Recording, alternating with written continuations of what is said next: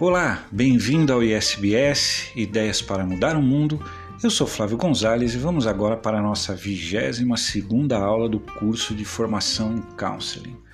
Nesta aula vamos estudar mais uma abordagem fascinante da psicologia, a chamada logoterapia, desenvolvida pelo eminente psiquiatra vienense Viktor Emil Frankl.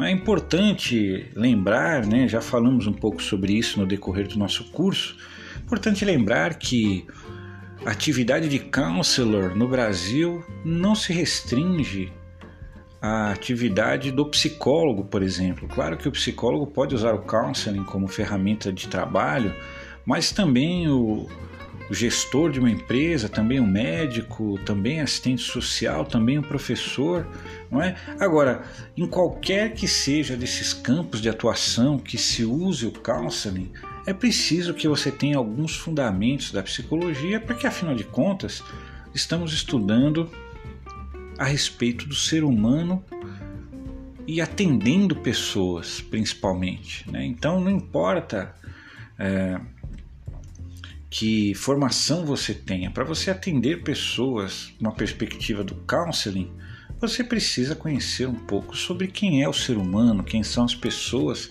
que você vai atender. É óbvio que as, as, teorias, as abordagens psicológicas, elas nos ajudam a ter determinados nortes, a olhar para determinados ângulos da vida de cada pessoa. Mas cada pessoa é única e nós vamos conhecê-la muito menos pelas teorias que nós sabemos, mas muito mais pela relação de confiança empatia não é, que nós estabelecemos com aquela pessoa. Mas é fundamental que nós tenhamos consistência na nossa abordagem. E para isso precisamos, sem dúvida nenhuma, é, nos apropriar dos principais conhecimentos da psicologia, que é o que nós estamos fazendo desde que começamos a falar de Rogers, depois passamos por Freud, Jung, né, Fritz Perls com a Gestalt terapia e agora a logoterapia.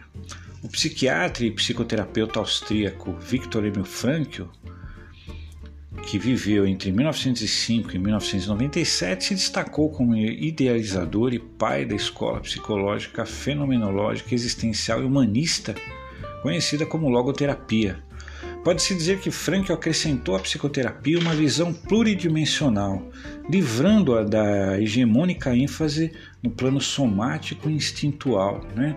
Frankl fugia dessa bidimensionalidade do corpo, não é? que traz essa questão mais comportamental, exterior do corpo, né? e ao mesmo tempo instintual, pulsional, como queria Freud. Né? Frankl tentou encontrar outros caminhos, né?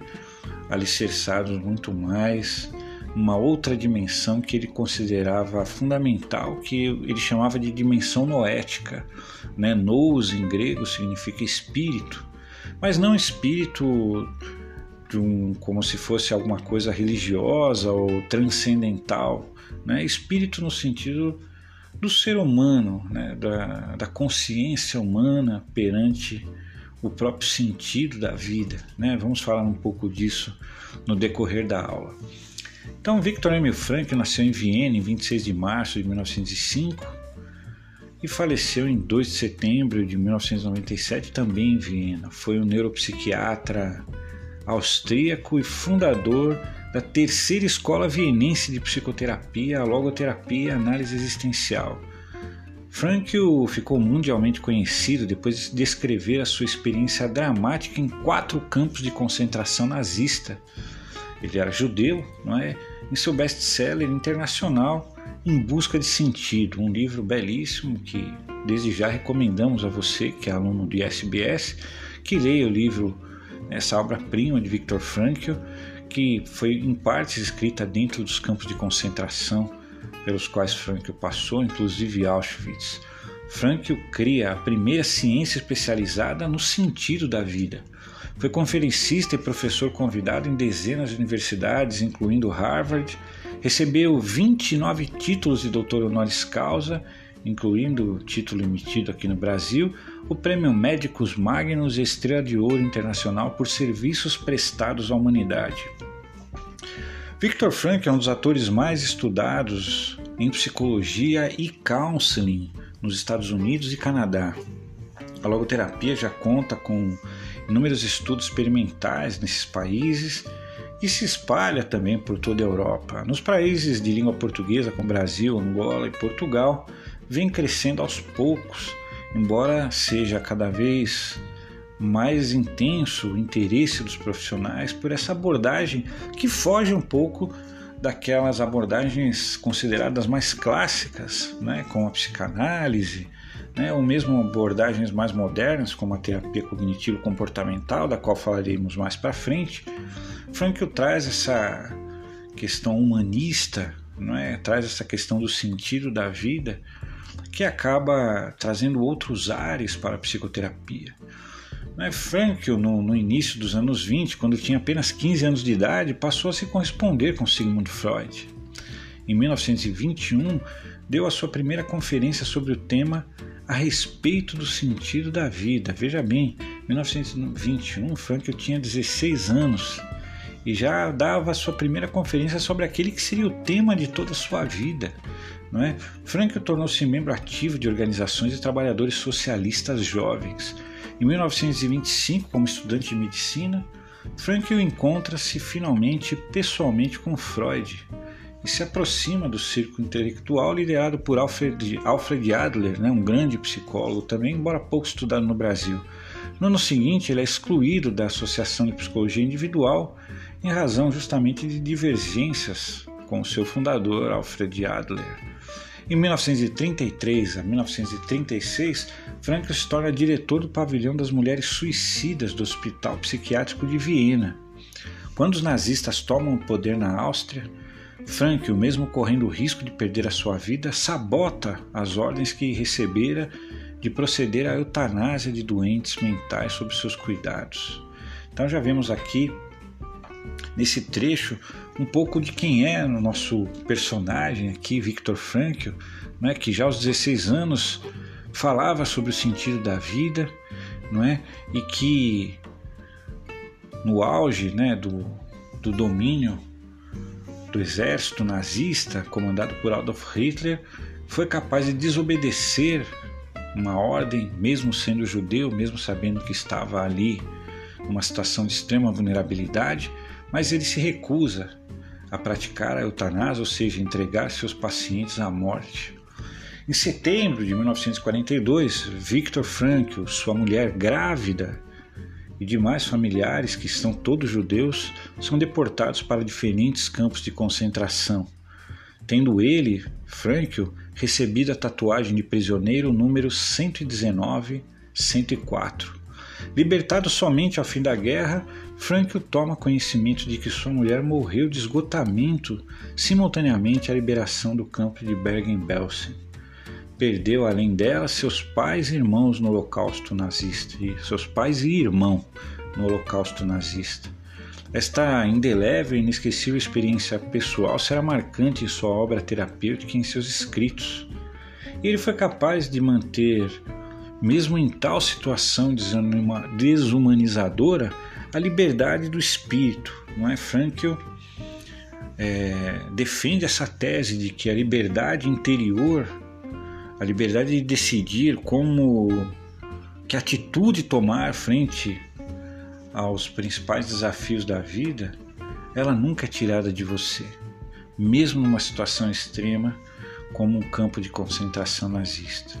Aliás, Frankl conta que, ao chegar no primeiro campo, já sabendo das atrocidades que eram praticadas ali dentro, imaginando tudo que passaria a partir dali, imaginando que talvez não tivesse mais a oportunidade de reencontrar seus familiares, enfim, uma situação extremamente dramática, é, incerta em todos os sentidos Franklin fez três promessas a si mesmo.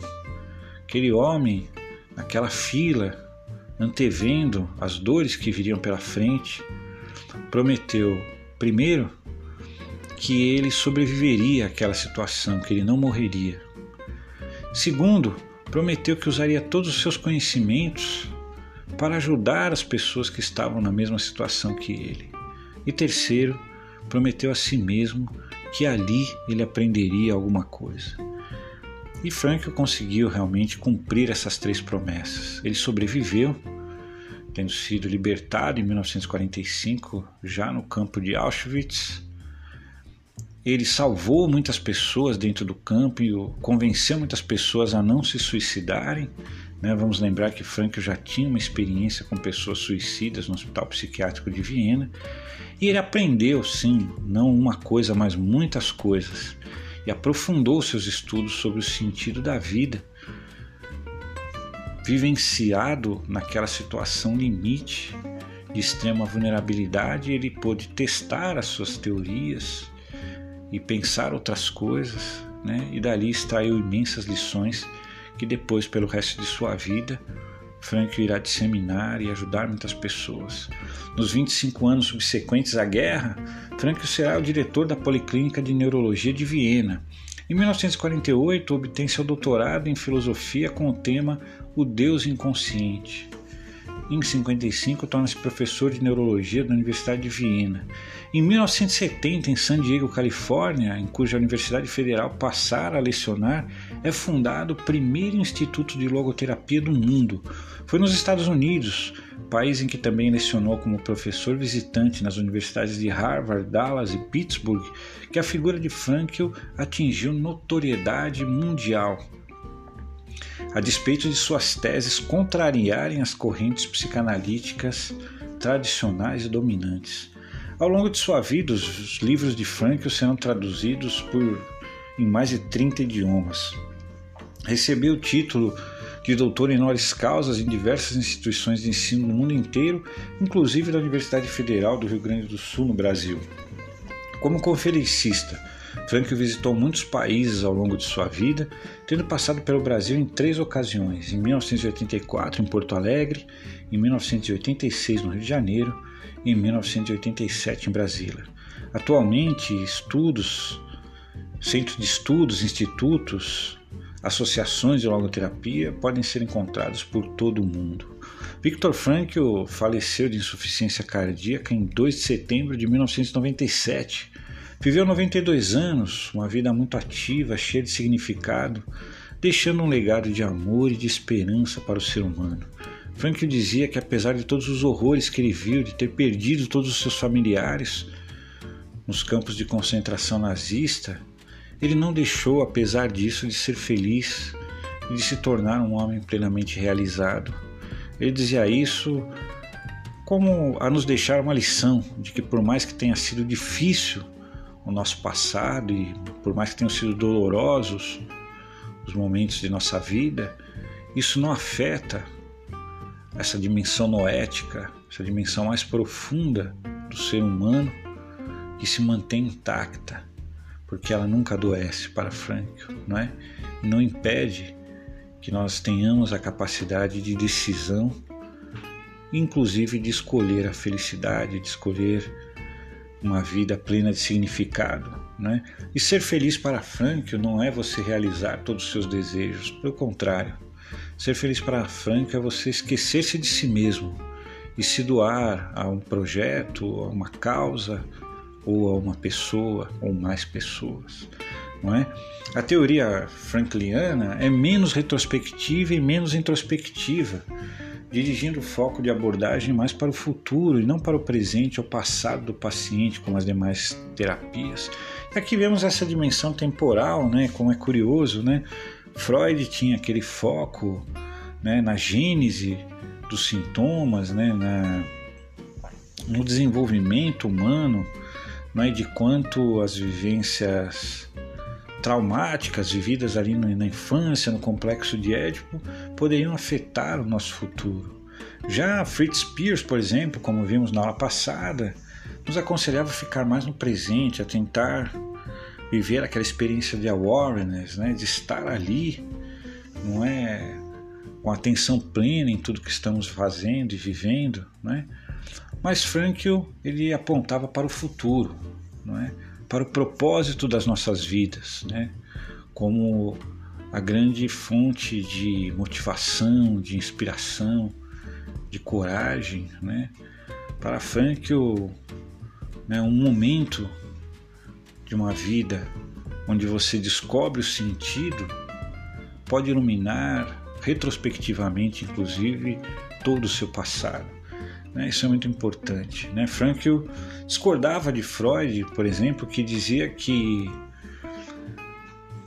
uma visão de Frankl, né, que o homem era governado por forças instintivas decorrentes de um passado vivido, né, como se ele não tivesse é, muito poder né, sobre si mesmo, sobre a sua história de vida, né, como se houvesse um determinismo psíquico que condicionasse a vida humana. Né? Frankl, para Frankl, essa ideia era muito complicada e rejeitava isso. Né?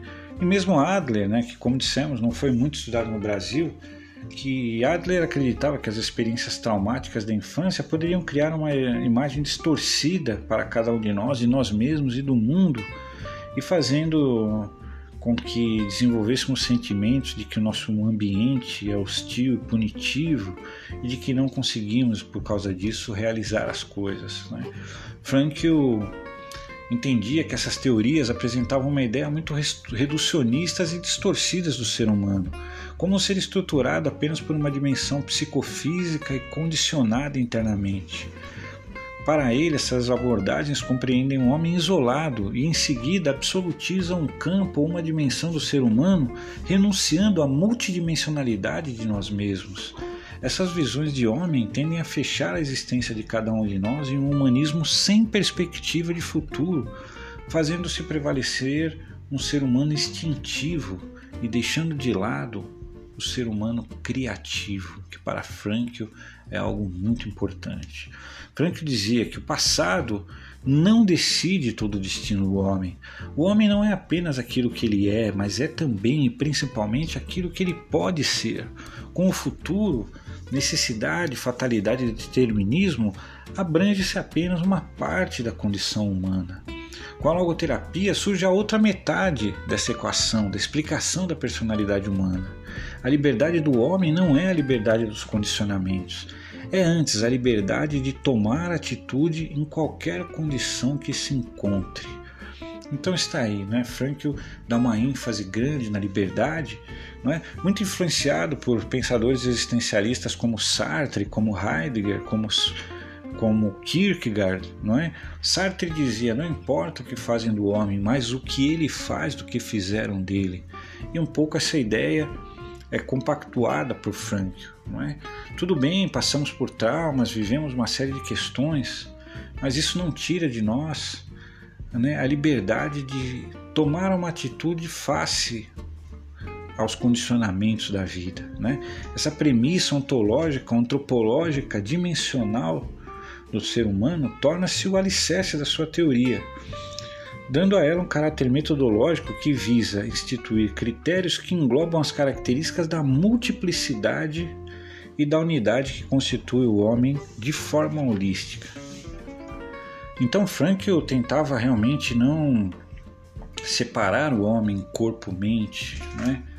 mas procurava dotar o homem de uma completude a partir da sua própria liberdade. O homem é um ser para além do corpo orgânico, abre-se ao psiquismo, tomando consciência de sua capacidade de existir para além de si mesmo, isto é, inscrição do psíquico lhe consente chegar a aprender o sentido último da sua vida. Né? Então, apesar desse antagonismo no psíquico, né, onde o espírito do homem se contrapõe de uma certa forma ao físico e ao psíquico, Frankl entende que o homem deve ser visto de forma completa, em sua tridimensionalidade, né? ou seja, um ser biopsíquico e espiritual. A liberdade de vontade, então, diz respeito ao fundamento antropológico que embasa a logoterapia. Victor Frankl concebe o ser humano como sendo consciente e responsável, formando assim uma unidade ontológica. Tais pressupostos, consciência e responsabilidade, implicam na resolução de duas questões: pelo que o ser humano se sente responsável e perante quem ele se sente responsável. Então, Frankl aqui retoma de uma forma muito própria a ideia de consciência como centro da vida e não o inconsciente, é a consciência e a responsabilidade que advém da consciência que podem descobrir e vivenciar o sentido da nossa vida. Para Frankl, cada indivíduo é confrontado com um valor específico no mundo, onde ele se torna único e insubstituível.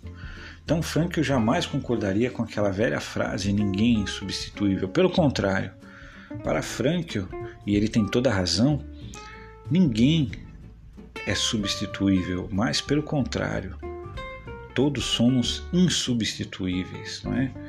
Você perante seu, sua família, você é único, né? A sua mãe pode ter dois filhos, mas um não suplanta o outro, né? Um não substitui o outro, não tem como, não é? Por quê? Porque você é um ser único. Isso para todas as pessoas que têm relações significativas com você é muito verdadeiro, não é? Então a ideia de que ninguém é substituível, ela tem muito a ver com o capitalismo, com entender o ser humano mais como uma engrenagem, mas na vida real, na vida das relações de amor que se estabelece entre as pessoas, cada pessoa é insubstituível. E reconhecendo as pessoas como conscientes responsáveis, implica-se no reconhecimento da liberdade da vontade humana. A liberdade aponta-se como o campo das possibilidades da condição humana e é a antítese da ideia de destino. Segundo a logoterapia, a liberdade é compreendida como uma possibilidade de escolha perante as situações. A cada segundo, o indivíduo depara-se com múltiplas possibilidades de escolha, dentre as quais apenas uma poderá ser realizada. Eu não ajo apenas em consonância com o que sou, como também me transformo em consonância com o que ajo. Então, olha que interessante essa frase de Frankl, não é? O eu, não é? Ou seja, quem eu sou, move as minhas atitudes, mas as minhas atitudes também moldam quem eu sou, não é? é ser e agir estão em constante diálogo, é uma relação, uma relação dialética, não é? Temos também, dentro da logoterapia, a vontade de sentido. Refere-se ao interesse contínuo do homem pelo significado para a sua vida. Segundo Frankl, o homem busca um sentido para sua existência, independentemente das outras necessidades. A teoria de Frankl concebe a vontade de sentido como um interesse primeiro e último do ser humano. Não é? Aqui um ponto muito importante, porque Muitas vezes se fala de crises existenciais como se fosse algo banal ou próprio de que não tem muitas responsabilidades, não tem muito o que fazer na vida, não é? Ah, então a pessoa está em crise existencial, fala-se com uma certa ironia. É, isso é um extremo preconceito. Todas as pessoas, em algum momento das suas vidas, têm de fato uma crise existencial, se perguntam pelo sentido das suas vidas. Seja ela uma pessoa culta do ponto de vista acadêmico ou simplória, seja uma pessoa da classe A, B ou C, todos nós em alguns momentos questionamos sobre o sentido das nossas vidas. Frankl trata do conceito de autotranscendência da existência humana, dizendo que a motivação para o sentido consiste em orientar a própria vida para além de si mesmo, para algo ou alguém estando em oposição ao egocentrismo. Assim, para Frankl, o homem só é completamente ele mesmo e só se torna homem quando fica absorvido pela dedicação a uma tarefa, quando consegue esquecer-se de si mesmo, tendo em vista uma causa ou o amor a uma pessoa. Então veja bem, isso é um ponto muito importante, não é? Para Frankl, o ser humano só é completamente ele mesmo, só se torna humano quando fica absorvido pela dedicação a uma tarefa, quando esquece de si mesmo, tendo em vista uma causa ou o amor a uma pessoa. É? Há sempre que se salientar que o sentido existencial encontra-se sempre no mundo, ou seja, fora do sujeito, como uma pessoa a amar, uma obra a realizar ou uma atitude a tomar que faz o homem um ser único e irrepetível. Então, esse é um ponto muito importante, porque quando se fala de psicologia, sempre se fala para olhar para dentro de si mesmo. Não é? Mas para Frankl, o sentido encontra-se fora, encontra-se no doar-se, no esquecer-se de si mesmo. Na concepção de Frankl, o sentido se relaciona a uma situação singular, como também os sentidos universais, em forma de princípios morais e éticos que se cristalizaram ao longo da história, são também norteadores de sentido. Então, para Frankl, os grandes princípios da ética, né, que se cristalizaram, por exemplo, nas grandes tradições religiosas, nada mais são do que a condensação da experiência humana em busca de sentido. Não é? Mas o sentido da vida é diferente de pessoa para pessoa, às vezes de uma hora para outra, de uma situação para outra. Na concepção de Frankl, os sentidos são únicos, imutáveis e não faltam nunca, pois a vida não deixa de ter sentido em momento algum. Frankl afirma que a morte é a instância que impele o indivíduo a tomar consciência da responsabilidade sobre o seu existir no mundo e, consequentemente, do sentido de sua existência. Ele afirma que, se nossa existência fosse limitada temporalmente, adiaríamos constantemente qualquer ação. Afirma ainda que o indivíduo comum concebe três formas de encontrar o sentido da vida: através da capacidade de amar, através do trabalho e da criação e através de como ele suporta o sofrimento. Tais valores existenciais representam caminhos por meio dos quais o ser humano pode encontrar o significado da sua vida. Frankl afirma que até mesmo o sofrimento é um elemento essencial do qual pode ser extraído o sentido da sua vida, como coragem, intrepidez e dignidade. Desta forma, o sofrimento configura-se como o mais profundo de todos os sentidos porque nos leva ao sentido último. Ele diz que o mundo pelo qual o ser humano transcende a si mesmo é um mundo pleno de sentido, que constitui as razões e motivações para agir, preenchido por outros seres humanos que constituem as pessoas para amar. Então, o sentido que se encontra nas razões e motivações para o agir e é preenchido por outros seres humanos que constituem as pessoas para amar. Né? Então, essa ideia de Frankl que quando você se identifica, ou se dedica, ou se doa a uma tarefa ou a uma pessoa, você acaba por descobrir o sentido da vida. E Frankl trabalhava três principais categorias de valores como capazes de doar o sentido da vida. Valores como sendo valores universais que se cristalizam em situações típicas que uma sociedade ou ainda a humanidade deve enfrentar. São três principais categorias de valores que fomentam a realização existencial, segundo Frankl: valores criativos, valores vivenciais e valores atitudinais. Então, nós vamos explicar essas três categorias de valores, mas é importante que nós possamos compreender que tudo isso nos ajuda a refletir né, sobre aquela pessoa que estará ali diante de nós no momento de um atendimento, né, no momento em que estivermos trabalhando, atuando como counselors, dentro de uma perspectiva de um processo de counseling. Muitas vezes a pessoa vai se sentir oprimida por uma situação que ela não consegue resolver naquele momento, porque há situações que realmente não têm uma solução de curto prazo. Mas a pessoa ainda assim é livre para escolher que atitude ela vai ter frente àquela situação. A pessoa pode procurar o sentido que sustenta aquela situação. Não é? A pessoa está ali enfrentando um determinado dilema mas ela quer resolver, ela quer vencer aquela situação por amor aos filhos, não é?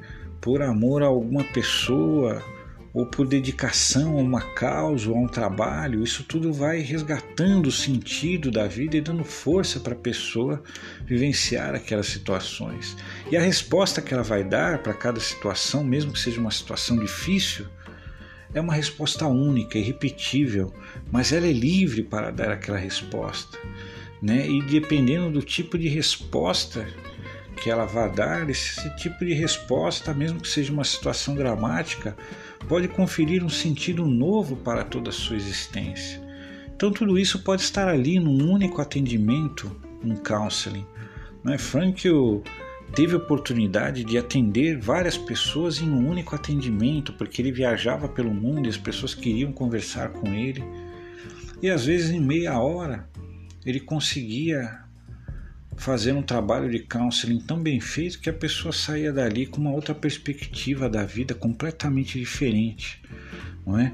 E aí tudo passava também por essas três categorias de valores, né? valores criativos, né? que remete à ideia de proporcionar significado à vida ao tornar-se envolvido em projetos, seja na arte, na música, na escrita, na invenção, no próprio trabalho. Né? Frankl afirma que a criatividade é uma função do inconsciente espiritual, ou seja, a consciência. É? A irracionalidade da produção artística é a mesma que a intuição, que nos permite reconhecer é, as coisas boas e ter grandes insights. Né? Os valores criativos, então, que são quando colocamos as nossas mãos, né, a nossa mente para desenvolver algo, criar algo, não é? Isso pode trazer um sentido para a nossa vida. Frankl conta que quando ele estava nos campos de concentração, às vezes situações dramáticas, ele rascunhava ali algumas ideias do que viria a ser a logoterapia, ele se imaginava num palco diante de uma plateia, relatando aquelas experiências. Então, essa dimensão criativa que ele encontrava ali, essa perspectiva de futuro para essa criação, dava a ele um sentido para sobreviver, um sentido para enfrentar aquele momento. Né? Também os valores vivenciais, né? dentre os valores vivenciais, o amor que se sente por outra pessoa é sem dúvida o mais importante. Através dele podemos permitir que o outro se sinta amado e ao fazê-lo sentimos-nos realizados. Frankl afirma que o amor é a melhor e mais alta meta para a qual o homem, o ser humano, pode aspirar. O amor é o reconhecimento da singularidade de cada um com o outro, com uma intuitiva compreensão de todo o seu potencial como seres humanos. O amor transcende a pessoa física do seu amado e encontra seu sentido mais profundo na alma do outro, não é? Então, Frankl buscava primeiro né, os valores criativos como uma forma de encontrar o sentido da vida, no que fazer com a vida, não é, digamos assim, os valores vivenciais, né, as grandes relações de amor que nos sustentam na caminhada, seja o amor pelos filhos, seja o amor pelos pais, seja o amor por um cônjuge, enfim, não importa, não é? Seja até como acontece tanto hoje, o amor aos animais, não é? O amor à natureza, quantas pessoas têm na luta pela ecologia, por exemplo, a defesa da natureza como a razão maior de sua vida. Então isso é o valor vivencial, é? E valores atitudinais, que incluem compaixão, atitude perante o sofrimento, coragem, senso de humor, isso também nos ajuda a encontrar o sentido da vida. Então, diante de uma situação limite, né?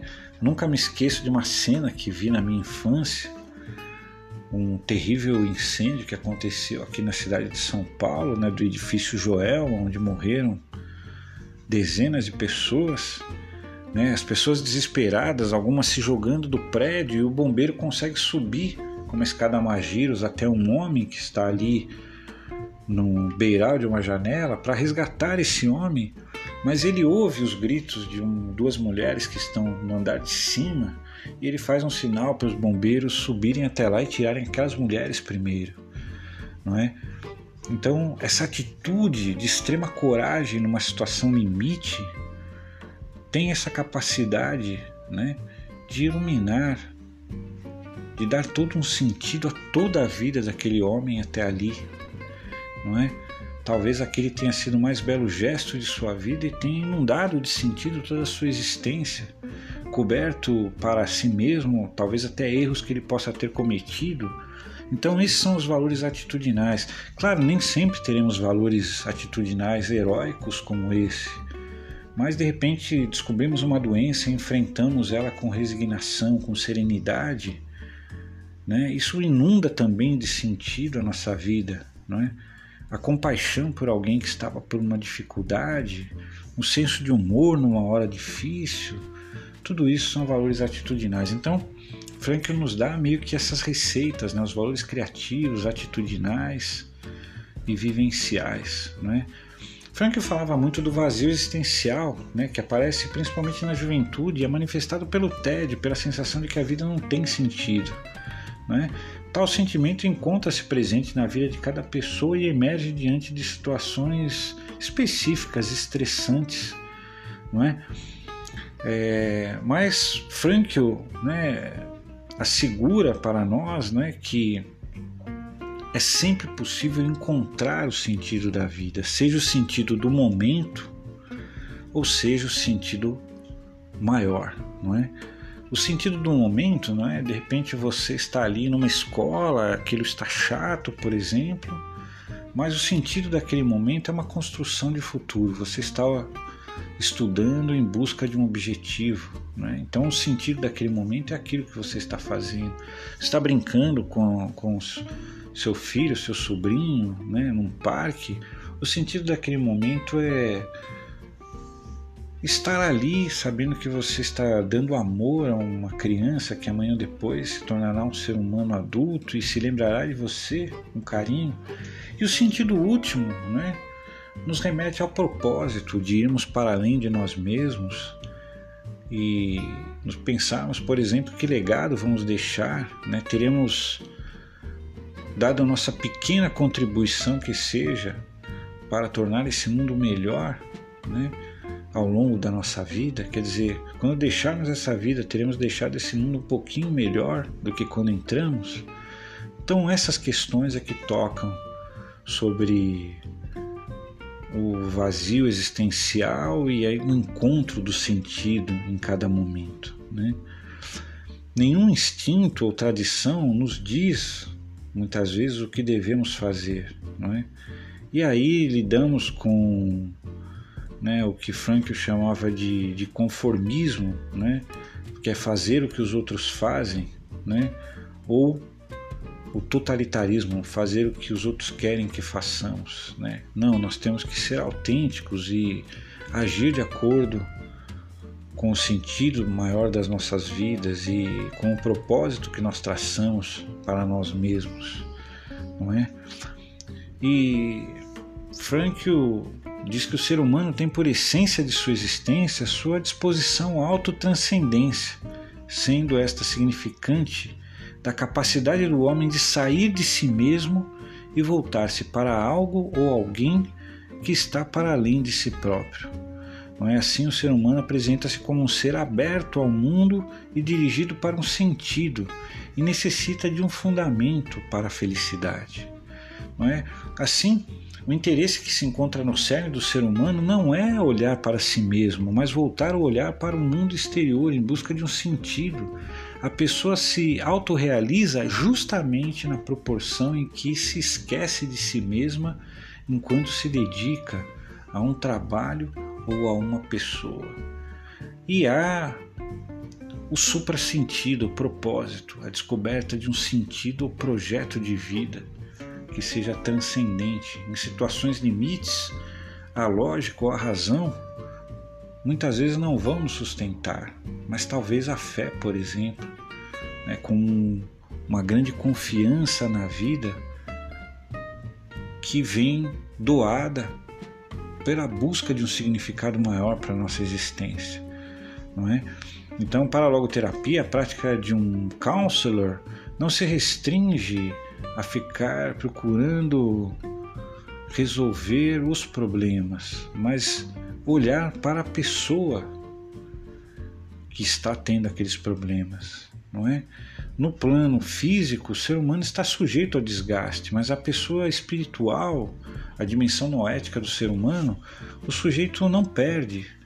Ela é intocável. O ser humano sempre é são, livre e responsável na sua dimensão noética é? E Frankl, né, para nós caminharmos já para o encerramento dessas aulas, Frankl tentou criar algumas técnicas para trabalhar não é, essas questões não é, é, que nós destacamos aqui duas em especial, né? A, a de reflexão que ele chamava, né? Porque muitas vezes nós é, exageramos, né? Colocando atenção em determinado aspecto, nós é, fazemos uma espécie de hiperreflexão, né? Que nos atrapalha, né? Então, por exemplo, se você tem uma insônia, e você fica pensando, nossa, eu tenho que dormir, eu tenho que dormir, você não dorme. Mas se você vai ter um, uma relação sexual, por exemplo, com alguém, você fica pensando, olha, eu não posso falhar, você acaba falhando, né? Porque daí que vem a ideia de, de reflexão, que em outras palavras seria o esquecer-se um pouco de si mesmo, né? Então, no momento em que você para de pensar que você tem que dormir começa a pensar em algo que não é isso, em algo que está fora de você, de repente o sono chega, né? Quando você está ali na relação sexual, se você se esquece de si mesmo e se volta para o outro, as coisas acontecem como que naturalmente. E Frankl também trabalhava muito numa outra perspectiva que é o diálogo socrático. É buscar através de perguntas e indagações levar a pessoa a descobrir as suas próprias verdades, os seus próprios sentidos, né? Porque nós temos que ter mais perguntas do que respostas. As respostas de cada um estão em cada um, não é? Então, essas são as linhas gerais, né, da logoterapia desse grande mestre da psicologia chamado Viktor Frankl e que tem amplas repercussões no trabalho de counselor, né, do counselor e no trabalho de counseling, não é? Tem a possibilidade então de nós nos depararmos muitas vezes com esse tipo de questionamento, né? Diante de uma mãe que descobriu que, que seu filho tem uma deficiência, diante de uma pessoa que teve a notícia de uma doença, diante de alguém que acaba de perder um emprego, diante, enfim, de todo tipo de situação que acontece na vida, o ser humano é livre para tomar uma decisão, nem que seja a decisão de como responder a essas questões, não é? Porque alguma resposta ele vai ter que dar para isso. Qual vai ser a resposta? De desespero ou de serenidade? De medo, puro medo, ou de coragem apesar do medo? Né? Então, considerando que parte do trabalho do counselor principalmente está relacionada à tomada de decisões, não é? do que fazer diante de determinadas questões, né, que é uma parte essencial do processo de counseling, é óbvio que a logoterapia tem uma grande contribuição a dar, sem dúvida nenhuma. E para encerrarmos essa aula, dois pensamentos de Viktor Frankl que resumem, de uma certa forma, tudo isso que nós falamos sobre a sua abordagem à logoterapia. Frankl disse: tudo pode ser tirado de uma pessoa, exceto uma coisa: a liberdade de escolher sua atitude em qualquer circunstância da vida. Olha como isso é importante e relevante para um processo de counseling. Tudo pode ser tirado de uma pessoa, exceto uma coisa: a liberdade de escolher a sua atitude em qualquer circunstância da vida. Então, realmente, tudo pode dar errado, às vezes acontece isso, né? E às vezes você está num beco sem saída.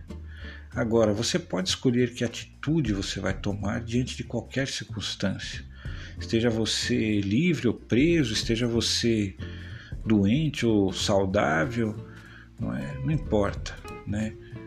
Em qualquer situação, você tem a liberdade de escolher qual vai ser a sua atitude, né? E isso é muito libertador.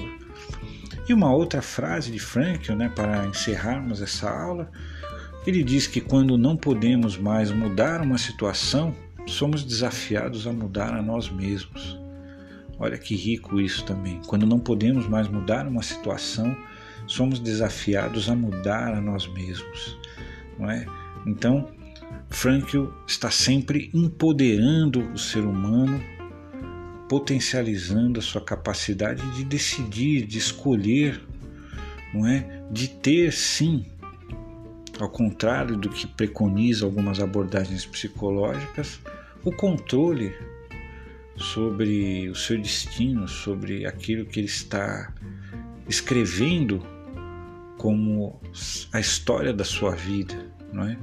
E cada escolha que fizermos, ela vai se tornar eterna, nos diz Frank, né? Porque o passado torna tudo eterno. Tudo aquilo que foi feito pode ser até consertado, mas não pode ser desfeito, não é?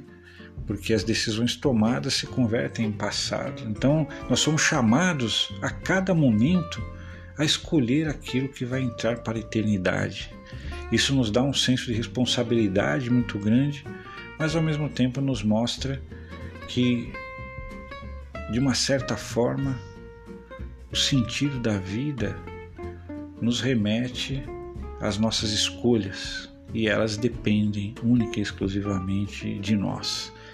E isso nos dá uma força muito grande para os desafios do cotidiano. Muito obrigado por estar conosco em mais essa aula e nos encontramos na próxima. Até lá!